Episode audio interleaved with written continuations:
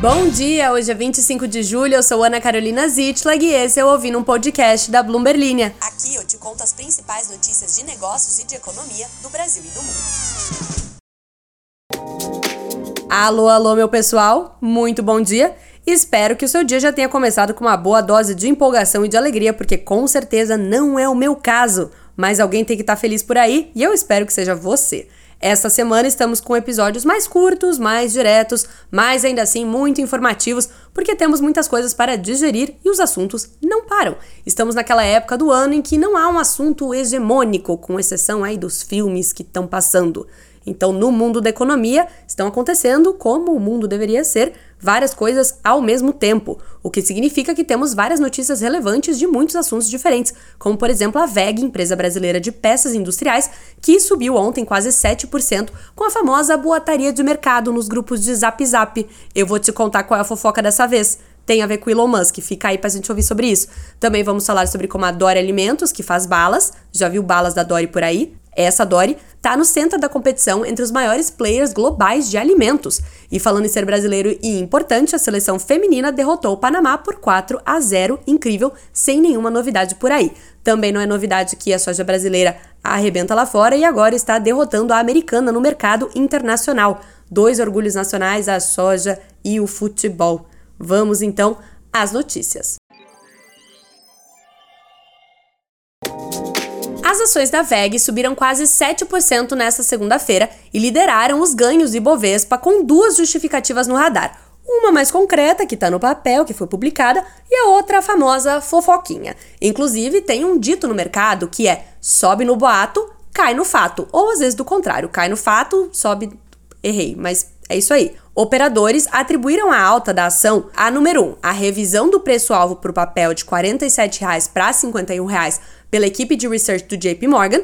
Vamos explicar isso aí, caso você não tenha entendido bulhufas, que é o seguinte: o JP Morgan é um banco lá dos Estados Unidos que tem um braço de análise de ações que eles consideram relevantes para os investidores terem na carteira.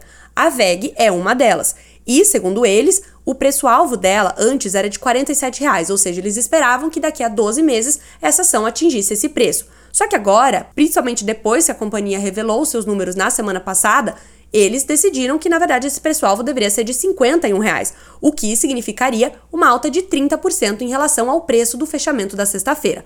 Ou seja, o investidor que comprou uma ação da VEG nesta última sexta-feira Caso a tese do JP Morgan esteja correta daqui a 12 meses, vai ter um lucro de 30% sobre essas ações. Além disso, no entanto, uma outra razão para os ganhos da VEG, não somente ontem, como também nos últimos dias, é que ao longo do dia, vários grupos de WhatsApp de mercado estavam falando de uma suposta notícia não confirmada de que a fabricante de equipamentos industriais teria acertado um contrato de fornecimento de motores elétricos com uma empresa de Elon Musk, seja ela a SpaceX ou a Tesla.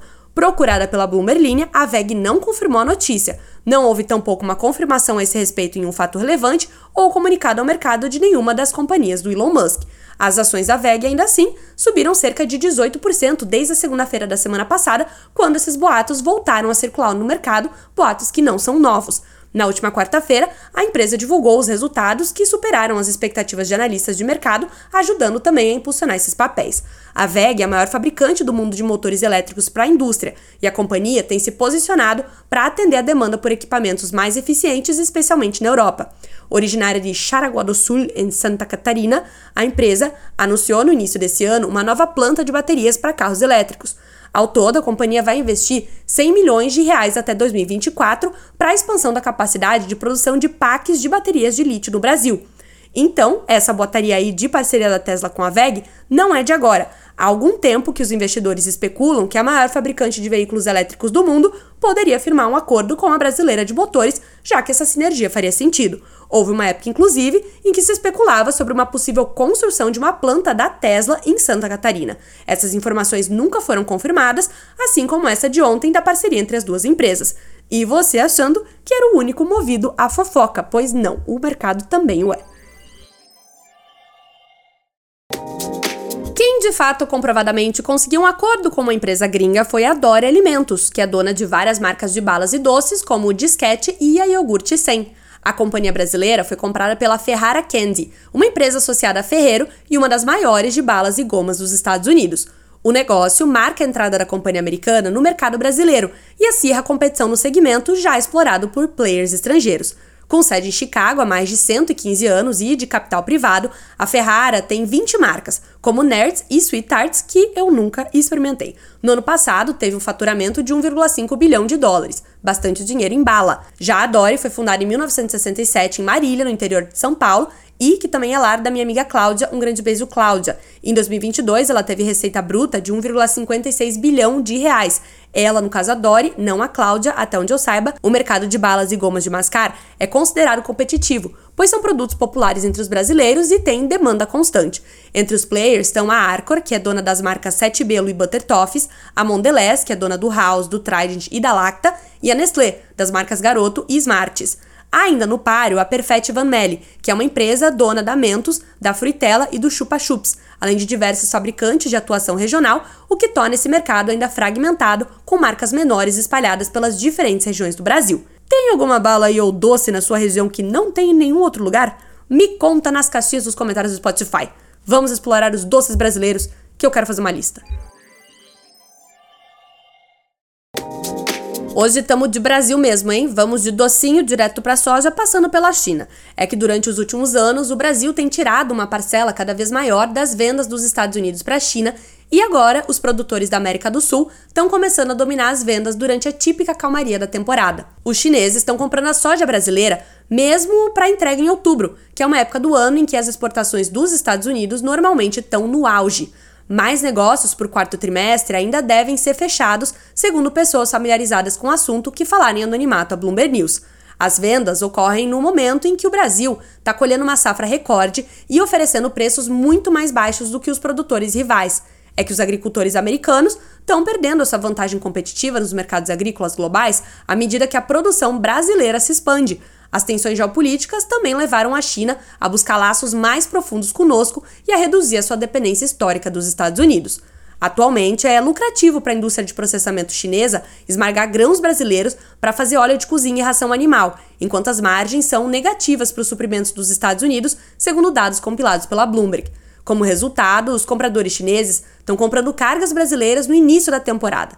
De fato, as compras foram tão antecipadas que já tem cinco navios programados para receber as cargas no Brasil em setembro, segundo a agência marítima Alfamar. Essa é a primeira vez que um movimento desse tipo ocorre tão cedo na temporada, segundo dados de comércio. É mole? Vai Brasil! As compras também ocorrem no momento em que as safras dos Estados Unidos, que normalmente são colhidas a partir de setembro, estão sob pressão do clima quente e seco. Em junho, a safra de soja americana estava na pior condição em três décadas, antes do retorno das chuvas ao meio oeste. Mas também não é bom, né? Se, se a gente ganhar para ganhar no fair play. Não que assim com o ecossistema, com o meio ambiente sendo destruído. Então, vamos rever isso aí. É o seguinte, vocês vão valorizar esse episódio aqui, vocês vão valorizar esse episódio aqui vezes 35 mil. Porque é a quarta vez que eu tô gravando.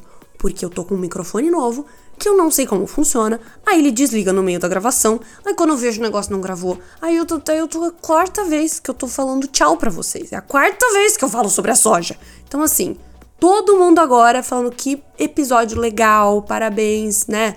Porque tô aqui marcando o meu profissionalismo com vocês e também com meus chefes, que eu não posso deixar de fazer podcast, né, gente? Não, não pode deixar de fazer podcast é, tenho um compromisso aqui, eu tenho um compromisso para fazer o podcast, mas a minha vontade era de tacar o microfone no computador e todo o resto pela janela? Era. Mas tudo bem, tô aqui equilibrado fazendo, sou um grande exemplo para todo mundo.